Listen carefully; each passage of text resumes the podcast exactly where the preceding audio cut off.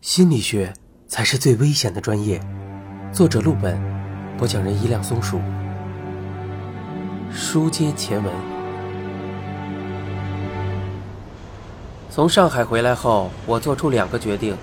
第一个决定是把导演的事儿放在一旁，不去想他；第二个是看一看莎士比亚。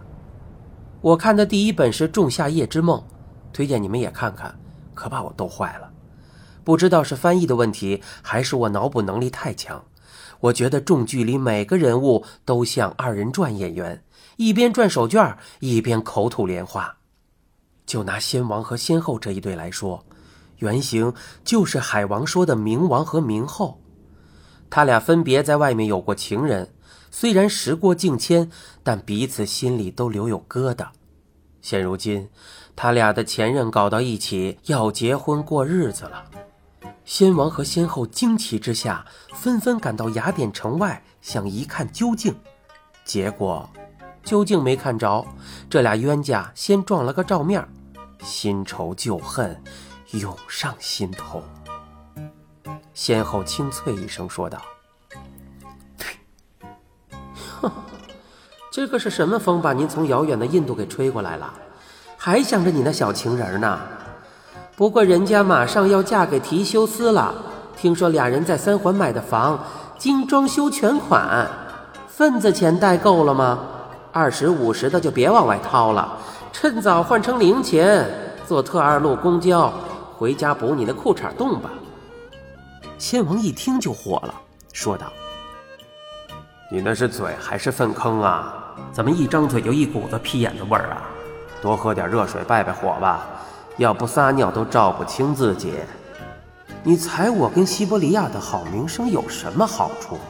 啊，这样就没人说你和提修斯那点脏事儿了，是吧？你，哼！当然，莎士比亚的原文没有这么生动，我按照自己脑中的景象稍微添油加醋了一下。这段吵架戏在整部重剧中具有重要作用。因为正是这段争吵激化了先王对先后的恨意，先王决定戏弄先后，所以才发展出了后面所有的误会。可以说，《仲夏夜之梦》的故事是从男人的妒意和报复开始的。我说过，决定把导演的事放在一旁，但有时我们身不由己。我上面说的这一段戏出自《仲夏夜之梦》第二幕第一场，在引用时可以记作二点一。还记得导演说的那张扑克牌吗？背面写着二十一。还记得导演亡妻的遗书吗？背面写着二十一。你也许会觉得这有些牵强，好吧？我再拿出一样证据，那张扑克牌的牌面还记得吗？你们肯定忘了，是梅花圈儿。关于梅花圈的原型有不止一种说法，其中一种认为梅花圈上的女人是圣经人物大力拉，她的故事我不详细说了。总之，大力拉是十恶不赦的叛徒，是最美的毒花，她陷害了自己的情夫。只要一提起他，人们就会想到背叛这个词。桩桩件件，导演提到的每一个细节都在指向同一件事。我知道，真的不能再继续下去了。我又在被导演牵着鼻子走。如果他想寻求救赎，出于专业的要求，直到他明白的说出“请帮帮我吧”这几个字之前，我不会做任何事情。如果他只想玩一场游戏，喜欢看他的观众被剧情耍得团团转，那他肯定找错人了。说到这里，我得感谢姥姥的提醒，她历来都是一位先知先觉的神人。你应该关注他为什么要讲这个故事。这句话适用于很多地方，比如亲密关系。如果我们更关注对方为什么，而不是只看到是什么，争吵就会少一些，悲剧也会少一些。当我想起姥姥的谆谆教诲后，我知道，导演迟早还会找上我，将他的目的和盘托出。果然，就在今年，我们一位共同的朋友故意提到导演在筹备新戏，同时招募编剧。导演貌似在筹备会议上提过我的名字，认为我可以写。朋友劝说：“这么好的机会，试试呗。”我当时的回应可谓霸总附体呀！哈，让他自己来跟我说。于是，在隔了这么长时间后，我们又联系上了。我不太想和他吃饭，就约在一家酒店的大堂咖啡厅。那里人少水难喝，特别适合谈事。导演到了之后，一副公事公办的样子，上来先聊了一些设想，问我有没有兴趣。我别的没听出来，就觉得这个人在套话。我问他：“十年了，心情如何？”导演拿起咖啡，默默喝下一口，呵呵，也该让他难受一次了。我这句话一语双关。看似是在问他十年没导戏，心情如何，实际上是在问另一件事。这样其实不太好，但我就是想刺激一下他，不然我一直被他耍，心中实在委屈。他说道：“快忘了，但是刻在骨子里的，想忘也忘不了啊。看看。”我就知道他根本不是找我做编剧，还是为了做免费咨询。行，我这人大气，送你一个小时，看你能说出什么话来。最终，我们这次对话真的就进行了大约一个小时，期间好多没用的我们按下不表，只说最重要的部分。导演这部新戏的主题是游戏。主人公是个社畜，每天都被领导和同事欺负。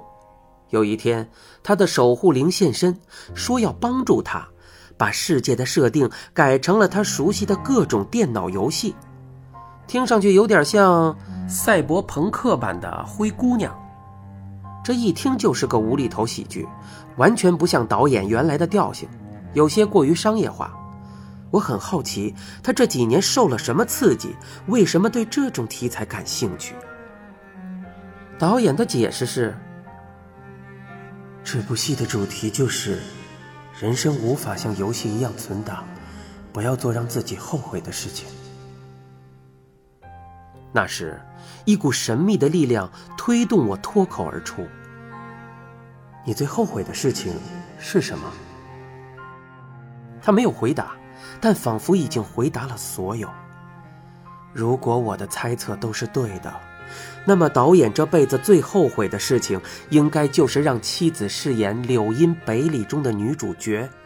在导演决定写下那个剧本的时候，应该已经知道了一些事情。一个清高的文艺青年，当发现自己最爱的人背叛自己的时候，他会怎样复仇呢？现在我们有了答案，他会让那个人担任自己剧中的女主角，然后羞辱她。柳荫北里没有正式上演，我没有看过，于是专门向副导演咨询了剧情方面的问题。果然，在剧中，女主角饰演的是一个背叛自己爱人的淫娃荡妇。你们没有说，但是我听见了。这句台词，就是压垮女主角的最后一根稻草。高端的复仇，不打击肉体，只瞄准灵魂。他设计了一场心理游戏，用隐晦的方式折磨他，并且让他知道，你的那些不堪，所有人都知道了。知道了这些之后，我再回头看《柳荫北里》中的好多细节设定，不禁全身发冷。文人折磨人的手段简直令人发指，包括那副神秘消失的狐狸面具，我觉得那也是安排好的。毕竟，狐狸精是什么意思，所有人都明白。那天在咖啡厅，我的态度一直都很冒犯。但是面对他这种人，强硬一点比恭谨更有效。我知道导演此刻需要的是什么，如果不是在公共场合，我甚至可以揍他一顿，不用担心还手。这个秘密被他藏了太多年，他希望有人能发现他做的事情，揭发他，惩罚他，这就是他的目的。你说他是来找我做心理咨询的吗？是，也不是。这个人太狡猾了，编了如此复杂的故事来试探。就算我真的猜到了什么，也抓不住任何把柄。说到底，这个人并没有赎罪的觉悟，所以我也不会好心的消除他的负罪感。我问我自己：何必让他心安呢？有些罪，总是要自己去承受的。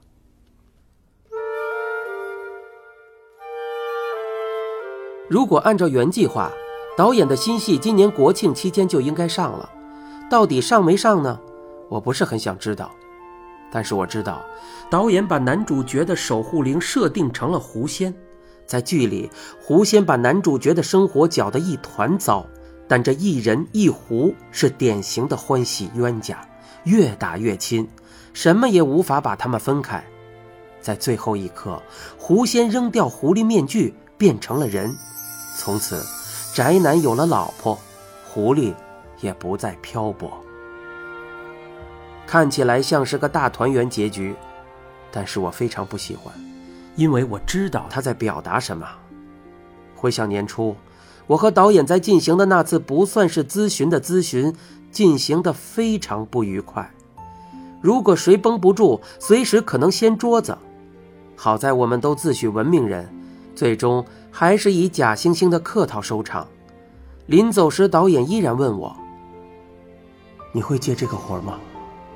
我说：“接不接，我再考虑考虑。”我想，他肯定明白我是什么意思了。我不可能接这个工作，像以前一样，他早就把故事都想好了，他的故事只能按他的意志发展。我若真的不知好歹去当编剧，一定只是个试错的工具。另外多说一句啊，如果让我来编剧，我绝对不会让狐狸和男主角在一起。男人自以为是起来，浪漫也无法拯救。你正在收听的是由陆本原著、一辆松鼠播讲的《心理学才是最危险的专业之心理游戏》。